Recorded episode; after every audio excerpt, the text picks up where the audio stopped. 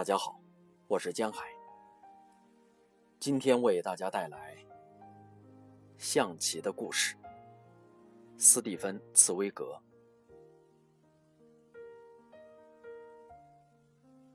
现在您应该可以理解，为什么在您的朋友们面前，我会出现如此不恰当的行为举止，甚至令人感到莫名其妙。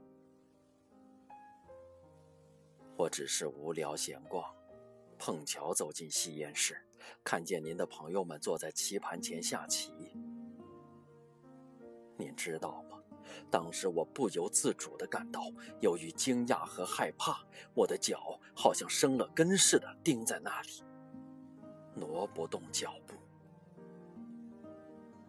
因为我看到，人们居然可以坐在一张真正的棋盘前面。使用真正的棋子下棋，居然可以是两个完全不同的人，活生生的面对面坐着下棋。出现在我眼前的这一幕景象，是我早已忘得干干净净的。我千真万确是花了好几分钟，才终于意识到，这些棋手坐在那里所做的事，正是我在那一片虚无之中所做的事，是持续了几个月之久。我自己把自己当成对手所进行的那个游戏，在我那艰苦卓绝的练习中。在脑中盘旋的字母和数字，实际上只不过是一些替代符号。真正的实体正是这些棋子。我很惊讶地发现，棋子在棋盘上的移动，跟我脑中想象的棋子移动是一回事。我想，这种惊讶大概和天文学家的惊讶十分类似。天文学家运用极其复杂的方法，在纸上计算出了一颗新的行星的位置。结果抬头一看，天上果然有一颗闪闪发光的、实实在在存在的星星。我像被牢牢地吸引住了，眼睛一眨不眨地凝视着棋盘，仿佛看见了我脑中的示意图。妈呀，象啊，王啊，后啊，卒啊，他们站在那里，全部变成了真正的木头棋子。为了更好的了解全局，我必须先把这些棋子从数目字代替的抽象棋盘，转换到这灵活的、有真正棋子在来回移动的真正的棋盘上来。我无法克制自己强烈的好奇心，想亲眼看一看这样一盘真正有两个棋手在对垒的棋戏，于是才会发生那件不得体的事。我竟然忘记了应有的礼貌，出口干预你们的棋局。只因为您的朋友走错的那步棋令我十分难受，就好像有一把刀刺进了我的心脏，令我如鲠在喉，不吐不快。我拦住他，纯粹是出于本能的驱使，是一时的冲动，就像别人看见一个小孩俯身趴在栏杆上，会不假思索的一把把他抓住一样。直到后来，我才意识到自己竟然如此冒昧，简直太失礼了。我连忙向毕博士保证，能够经过这次偶然事件和他结识，我们大家的心里别提有多么高兴了。而且对我来说，在听了他刚才向我讲述的这一段经历，如果能够在明天这场临时决定的比赛中看见他下棋，那将是十分有趣且值得一看的比赛。毕博士听后显得有些局促不安。请您千万不要这样，不要对我指望太多。实际上，对我来说，这次比赛只不过是一个试验。我想试试看，我究竟究竟能不能真正的下一盘正常的棋，一盘在真正的棋盘上用具体的棋子跟一个活人对弈的棋。因为我现在越来越怀疑，我下过的那几百盘、几千盘棋，是否真的合乎那些约定俗成的规矩，而不仅仅是一种梦中象棋、热病象棋，一种发疯时所进行的游戏。因为在这之前，我在进行这种游戏时，都恍如置身梦中。有很多中间阶段都是一带而过的，但愿你不是当真这样要求我，让我不自量力的、狂妄的认为自己可以向一位著名的象棋大师，甚至可以称得上是世界冠军的种子选手挑战。真正引发我兴趣的。深深吸引我的，只是一种事后的好奇心。我只是想断定一下，当时我在囚室里所做的事，究竟是在下象棋，还是只是一种疯狂的、无意义的行为。我当时是正好处在危险的暗礁前面，还是已经越过了这个危险的暗礁？先生，我没有其他任何目的，仅此而已。这时，船尾响起了开饭的锣声，到了吃晚饭的时间了。到现在为止，我们大概聊了近两个小时。在实际的叙述中，毕博士把他的身世讲的要比我在这里概括的详尽得多。听到锣声之后，我向他衷心的表示感谢，然后告辞。可是，我沿着甲板刚走几步，他就追了上来，显得焦躁不安，结结巴巴的对我补充说：“啊，先生，啊，还有一件事，请您务必事先同那些先生打好招呼，最好讲清楚，免得到时候……”我显得有些失礼。我只下一盘棋，下这盘棋的目的，只不过是为了把那些恼人的旧账一笔勾销。我想，这是对往事的一种彻底了结，而不是重新开始。对于象棋的那种疯狂的迷恋，我不想再一次经历。也不愿再一次陷入其中，因为我现在回想起来，对那段日子依然感到不寒而栗，而且，而且当时医生也警告过我，十分明确清楚地警告过我，每一个患过偏执狂的人，就是永远的受到伤害了。所以说。中过象棋的毒的人，即便当下已经没有任何症状，已经治好了，以后最好也不要靠近棋盘。啊，先生，您明白我的意思吗？我就下这一盘，为自己做个试验，再也不多下，仅此一盘。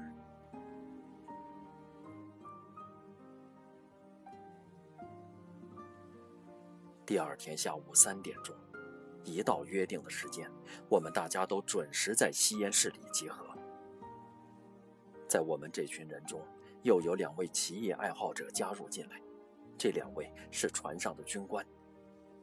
为了观看这次比赛，他们特地向长官请了假，不去上班。秦多维奇也准时出现，没有像前天一样姗姗来迟。按照规定，挑选了棋子的颜色之后，这场无名之辈对大名鼎鼎的世界冠军的具有纪念意义的比赛，便正式拉开了序幕。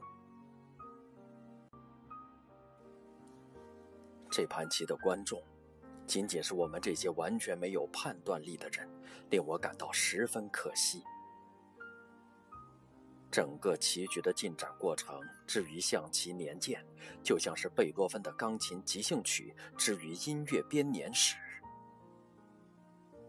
就这样令人惋惜的永远散失了。尽管在之后的几个下午，我们大家凑在一起，设法根据回忆来重现这盘棋，却是白费力气。也许是因为在整个比赛过程当中，我们将更多的热情倾注到了两个棋手身上，而忽略了棋局本身。因为在棋局进展的过程当中，这两个对手在举止仪态上所体现出的那种智力上的差异，逐渐变得越来越明显。秦多维奇是一位久经沙场的名手。在整个比赛期间，他一动不动，就像一块呆板坚硬的岩石，两只眼皮始终耷拉着，全神贯注地死死地盯着棋盘。在他身上，沉思似乎是肉体在使劲，迫使他将全部器官都高度集中起来。毕博士，则恰恰相反。他明显落落大方，举重若轻，看起来轻松潇洒。从“业余爱好者”这个词的最优美的含义来说，游戏的时候应该得到快乐。所以，作为一位真正的业余爱好者，毕博士的身体完全放松。在刚开始的几步，他轻快地点燃一支香烟。趁着间歇，一边和我们说着话，一边做出恰当的解释。只有在轮到他走的时候，才往棋盘上看一分钟。他给人留下的最深刻的印象是，仿佛对手所走的每一步棋都早在他的意料之中。开局例行的几步棋走得非常快。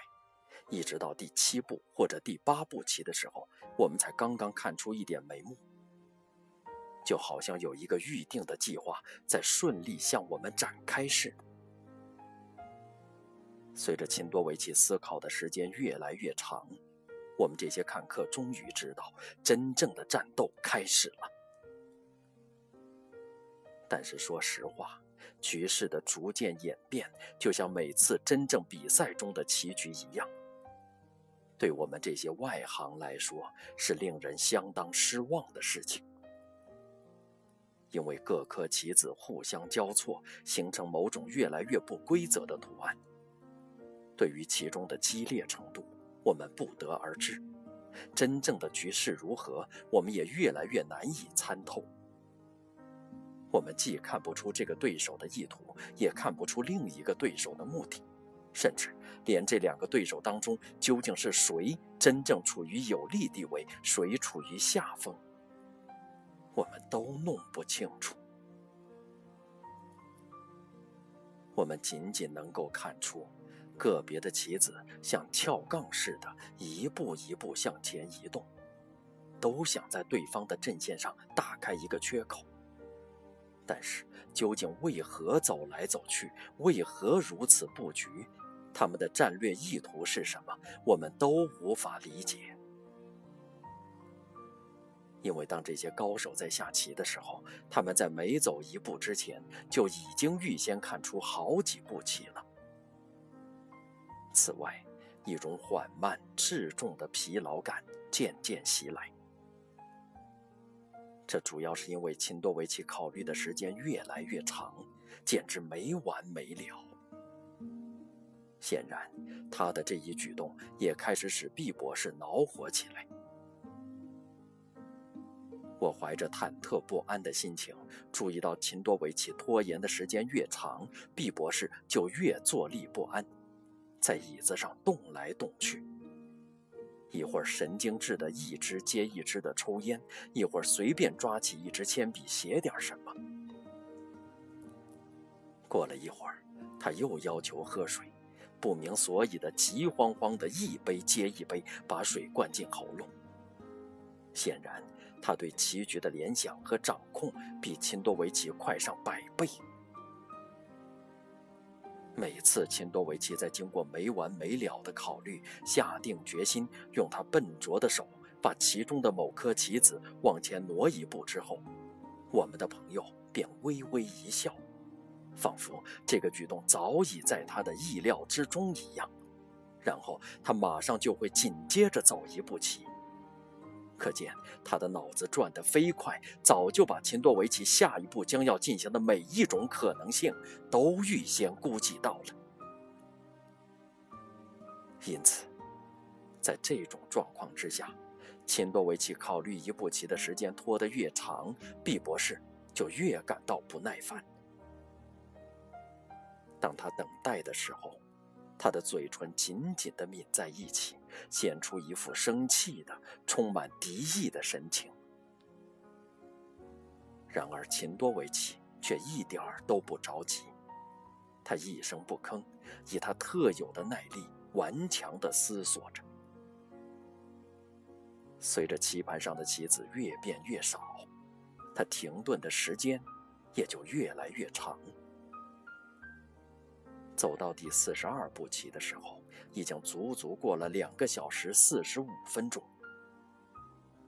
围在棋桌旁边的我们已经疲劳不堪，甚至对棋局的进展都有点无动于衷了。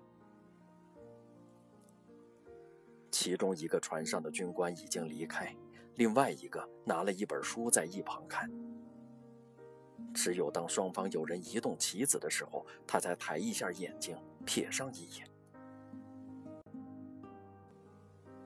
正在这时，秦多维奇走了一步棋，突然，一件出人意料的事情发生了。毕博士一看见秦多维奇拿起了马，准备往前跳一步，就像猫在要跃起之前那样蜷缩起身子，仿佛蓄势待发，他就开始全身哆嗦。秦多维奇的马一跳完，他立即猛地把自己的后往前一推，喜不自胜地大声说道：“好，这下完了！”说着，轻松地把身子往椅背上一靠，双臂环抱在胸前，用挑衅的眼光盯着秦多维奇。在他的瞳孔里，可以看见有炽热的光芒在熊熊燃烧。大家一听，立即情不自禁的全部弯下身去，去查看那盘棋，想弄明白他是究竟为何如此洋洋得意的做出宣告。我们齐刷刷的望去，却看不出什么直接的威胁。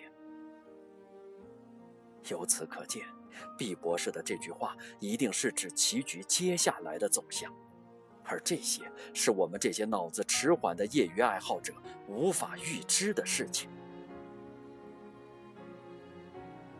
在棋盘周围的人当中，只有一个人听了那句挑衅性的宣告一动不动，那就是秦多维奇。他一动不动地端坐在那里，仿佛他根本没有听到那句“这下完了”这句略显侮辱人的话，只是木然地呆坐着，毫无反应。所有人都屏住呼吸，静待接下来的发展。只有放在桌上计时用的怀表发出机械的滴答声。三分钟过去了，七分钟，八分钟，秦多维奇依然纹丝不动。可是我敏感的觉察到，他那厚厚的鼻孔张得更大了。有一种内在的紧张感在压迫着他。